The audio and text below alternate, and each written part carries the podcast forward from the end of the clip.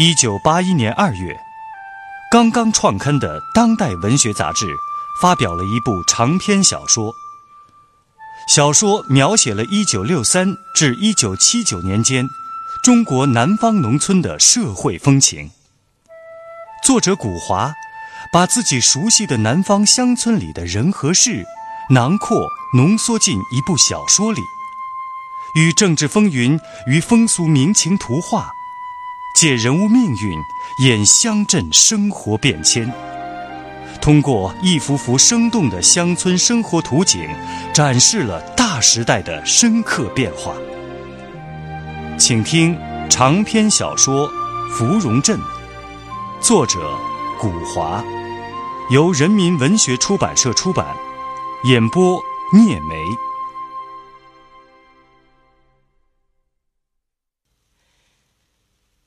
在五类分子中间，这小头目秦书田还有一套自己的施政纲领。他告诉他的那些黑五类同伴们，说：“虽然大家都入了令册，当了黄种黑人，可以黑的有深有浅。比方说，你是老地主，解放前喝血汗、吃剥削，伤天害理，那是头等的可恶；比方你是富农。”那从前自己也劳动，也放高利贷，搞剥削，想往地主那一阶梯上爬，买田买地啊，当暴发户，是二等的可恶。再比方，你是反革命分子，那又不同了。你不光是因为财产、因为剥削戴的帽子，而且你呢还有反动思想，与人民为敌。所以啊，这五类分子当中，反革命那是最危险的。你要再想轻举妄动，先摸摸你颈脖子上长了几个脑壳。有的地富反分子就不服啊，就反驳他说：“那你呢？你秦癫子自己又算个什么货呀？”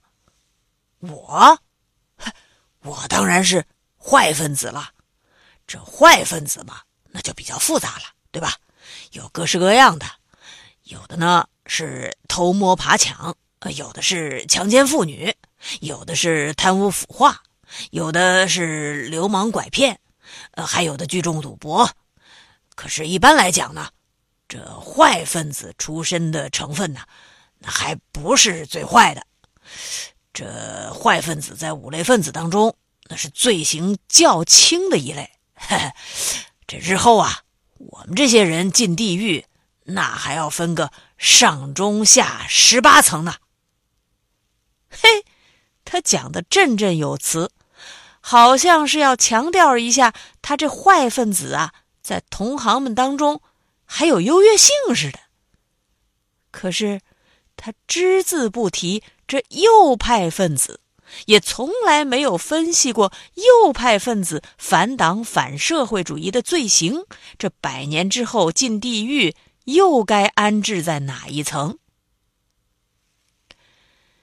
秦癫子当过州立中学的音体教员，又担任过县歌舞团的编导，因而啊，他吹打弹唱四条板凳都坐得下，琴棋书画呢也拿得起来，什么舞龙耍狮那更是一把好角儿，所以啊。这芙蓉镇一带的山里人家招郎嫁女，有时候还请他去参加古乐班子，在酒席上跟贫下中农、社员群众平起平坐，吃吃喝喝，吹吹打打。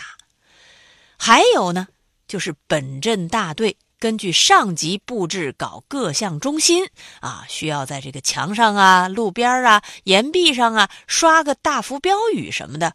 比如大办钢铁，大办粮食，啊，反右倾，反保守，共产主义是天堂，人民公社是桥梁，啊，三面红旗万万岁等等，这些个标语啊，也大都出自他将功赎罪的手笔。对于秦癫子，这本镇大队的干部社员们有各种各样的看法，有的人把他当成是本镇的学问家。哎，这读的书多，见的世面大，古今中外、过去未来、天文地理，诸如什么鸡生蛋还是蛋生鸡啦，呃，美国的共产党为什么不上山打游击？这工人为什么不起义？地球有没有寿命，月亮上有没有桂花树、广寒宫等等，哎，他都能够讲得出一些道道来，而且呢，还要捎带上几句马列主义、唯物史观，这就使得山镇上一些没文化的人，就像是听天书一样。尊他为天上的事情晓得一半，地上的事情晓得全。有的人呢说他是伪装老实、假积极，其实是红薯坏心不坏皮；而有的人呢就说他是鬼不像鬼，人不像人，穷快活、浪开心、活作孽。也有人说呀。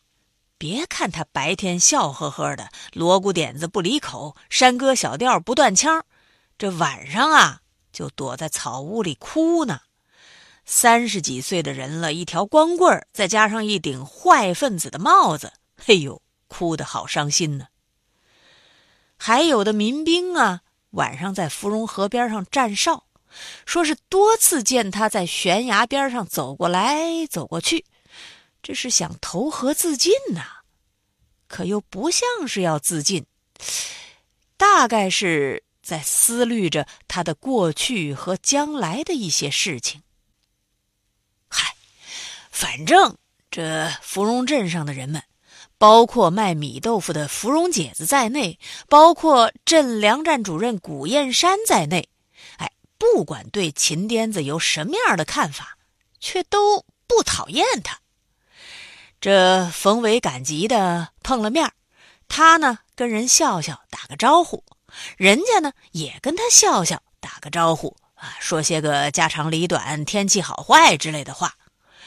至于那班小辈分的娃娃们，这阶级观念不强，竟然有人喊他颠子叔叔、颠子伯伯什么的。话说有一天，这芙蓉镇的。国营饮食店的后头，公共厕所的木板上，出现了一条反动标语。县公安局派来了两个公安员来办案，住在王秋社的吊脚楼里。因为王秋社出身贫苦，政治可靠，又善于跑腿儿，这公安员呢，就把他当做了办案的依靠对象。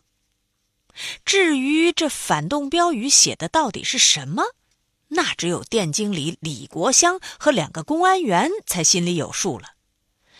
因为不能够扩大影响，变成反宣传呢。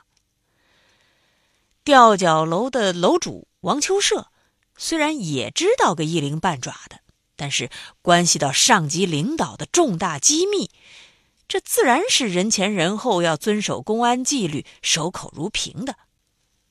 至于镇上的平头百姓们，那就只有惶惑不安，既怀疑人家，也被人家怀疑的份儿了。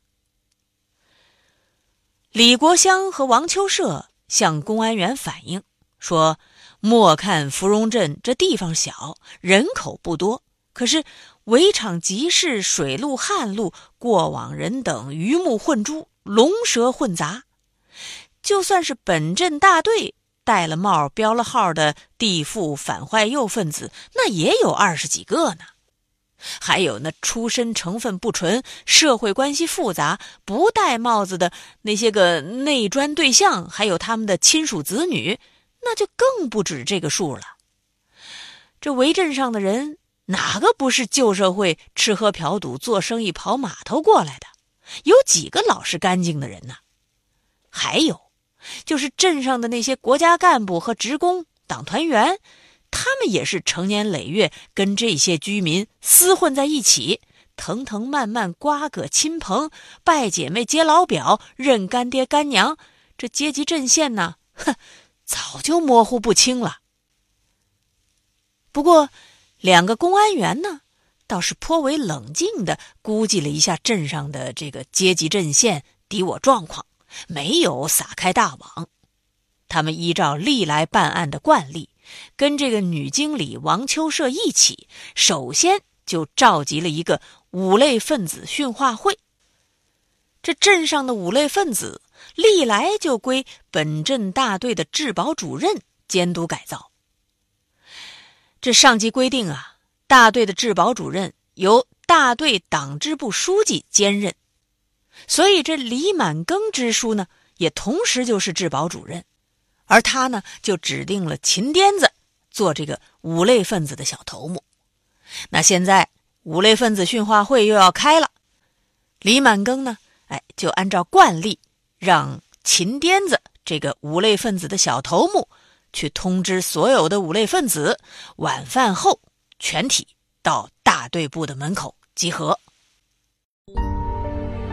芙蓉镇以生动的艺术形象演绎了这样一个主题：在一个封建专制文化传统根深蒂固、贫困落后的国度，一种偏狭的、激进的阶级斗争理论与人性之恶相结合。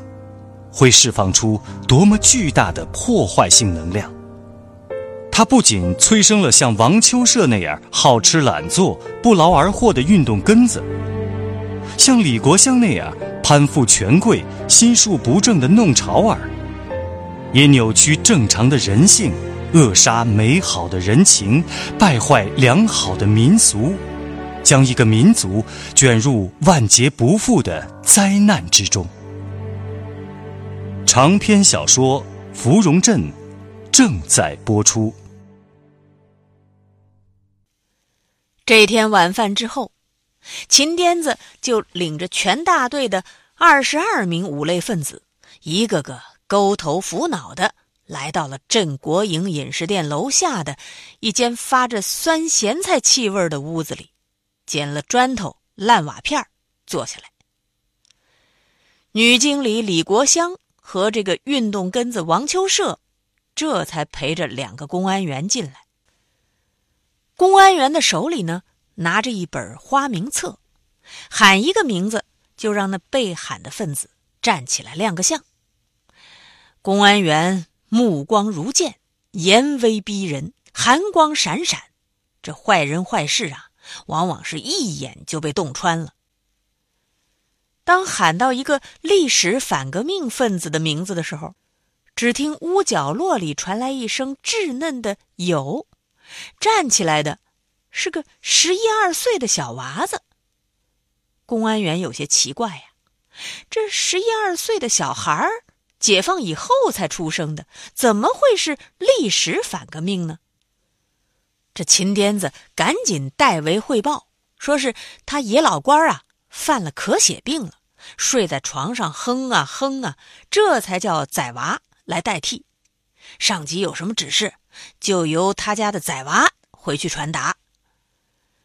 王秋社朝那小历史反革命啐了一口：“去去去，滚一边去！娘卖乖，五类分子有了街角的了啊！看来这阶级斗争还得要搞几代。”接着。女经理李国香拿着一叠白纸，每一个五类分子发一张，叫每个人在纸上写一条标语：“大跃进总路线，人民公社三面红旗万万岁！”而且呢，得写两次，一次用右手写，一次用左手写。五类分子们大概也有了一点经验，他们预感到又是镇上什么地方出了反标了。叫他们来对笔记的。胆子大的呢，对于公安人员这套老套子不大在乎，因为不管你做不做坏事，一破什么案子，总要从你这类人入手开刀。胆子小的那是吓得战战兢兢、丢魂落魄，就和死了老子娘一样。使得公安员和女经理颇为扫兴失望的是。这二十二名五类分子当中，竟然有十个人都说自己没文化，不会写字儿，而且互相担保证明。王秋社在旁边就做了一点解释，他说：“镇上凡是有一点名望的地主老财呀，这解放前夕都逃到香港、台湾去了，剩下的大都是一些土狗、泥猪，确实不会写字儿。”只有坏分子秦书田，嘿，还多从女经理手里讨了一张纸，这右手左手写出来的字儿啊，都是又粗又大、端端正正，跟着印版印出来的一样，把两张纸都写满了。其实呢，公安员完全可以到街墙啊、石壁上啊去对他写的那些标语的笔记。凡是会写字儿的这五类分子，都留下了笔记之后。公安员和女经理分别训了几句要老实守法的话，然后才把这些打入另册的家伙们给遣散了。这些人当中，这秦颠子应该是最可疑的。可是公安员找大队干部一了解，又得到的是否定的答复，说秦颠子这几年来是老老实实、劳动积极。没做过什么坏事，而且这笔记也不对。这女经理李国香和这吊脚楼主王秋社又提出来说，卖米豆腐的胡玉英出身历史复杂，他的父亲入过青红帮，母亲呢当过妓女，他本人呢摇摇吊吊的拉拢腐蚀干部，行踪可疑。公安员。依照他们所说，在逢围那天，特意到米豆腐摊子上去吃了两碗，坐了半天，左看右看，这米豆腐姐子无论从哪个侧面看，那都是一表人才呀，笑笑微微的，待人热情和气，一口一声大哥兄弟，服务态度呢，比我们多数的国营饮食店的服务员那不知道要好到哪儿去呢。这胡玉音又没什么文化，哪儿像个写反标的呀？人家做点小本生意，和气生财，为什么要骂你这个三面红旗呀？再说了，三面红旗底下还允许他摆米豆腐摊子吗？哪儿来的刻骨仇恨呢？后来呀，实在是没有别的线索了，女经理又给公安员出了主意了。说是通过各级党团组织出政治题目，发动群众写文章，谈这个对三面红旗的认识，让全镇凡是有一点文墨的人都写出一纸手记来查对。哎呦，这可真是用心良苦，兴师动众啊！可是，还是没有查到什么蛛丝马迹。这镇国营饮食店厕所的一块千刀万剐的杉木板，搅得全镇疑神疑鬼，草木皆兵，人心惶惶。每个人都觉得自己被揭发、被怀疑、被审查。后来呢，公安员把这块臭木板当做罪证给拿走了。可是这一反革命政治悬案却没有了结。这就是说。疑云黑影仍然笼罩在芙蓉镇的上空，这鬼魅幽魂仍然在青石板街巷的深处徘徊着。案子虽然没有破，可是王秋社却当上了青石板街的治安协理员，每个月由县公安局发给他十二块钱的协理费。国营饮食店女经理呢，在本镇居民当中的威信，也无形当中一下子就树立起来了，而且提高了。这是本镇新出现的一个领袖人物，在和老的领袖人物粮站主任谷燕山相抗衡。从此，这女经理啊。喜欢挺起她那已经不太发达的胸脯，扬起她那发黄的脸，在青石板街上走来走去，在每家的铺面门口站上个一两分钟。哟，来客了哈！哎，找王治安员登记一下，写清客人的来镇时间、离镇时间、阶级成分，和你家是什么关系。啊，有没有公社大队的证明？哎呦，你门口这副对联儿，这是哪年哪月贴上去的啊？这人民公社这四个字，瞧瞧瞧瞧，风吹雨打的不成样子了。而且你还在毛主席像下面钉了竹钉子挂牛蓑衣，这怎么成呢？呀，老人家，哎，您看那米豆腐姐子这一围的生意，大约进多少款子啊？啊，几成利呀？听说他男人在买砖制瓦的寻地皮，准备起新楼屋。哈，你隔壁的土屋里住着右派分子秦书田吧？啊，你们呐要经常注意他的活动，有些什么人往来出进的，镇里王治安员会专门来向你们布置的啊。如此等等。女经理讲这些话的时候啊，态度相当的和蔼，带着一种关照提醒的善意。可是事与愿违。他的这些关照提醒，给人留下的是一种沉闷的气氛，一种精神上的惶恐。渐渐的，只要他一在街头上出现，人们就面面相觑，闭上嘴巴不说话了。那可真是一鸟进山，百鸟无声，连猫狗都朝屋里躲。仿佛他的口袋里操着一本镇上生灵的生死簿。芙蓉镇上一向安分守己、颇讲人情人缘的居民们，开始朦朦胧胧的觉察、体味到，自从国营饮食店来了个女经理，原先本镇群众公认的领袖人物古燕山，已经黯然失色。这从此啊，这天下。可就要多事了。说起来，这粮站主任古燕山，自从披着老羊皮袄、穿着大头鞋，随南下大军来到芙蓉镇，并且扎下根来做地方工作，已经整整十三年了。就是他的一口北方腔。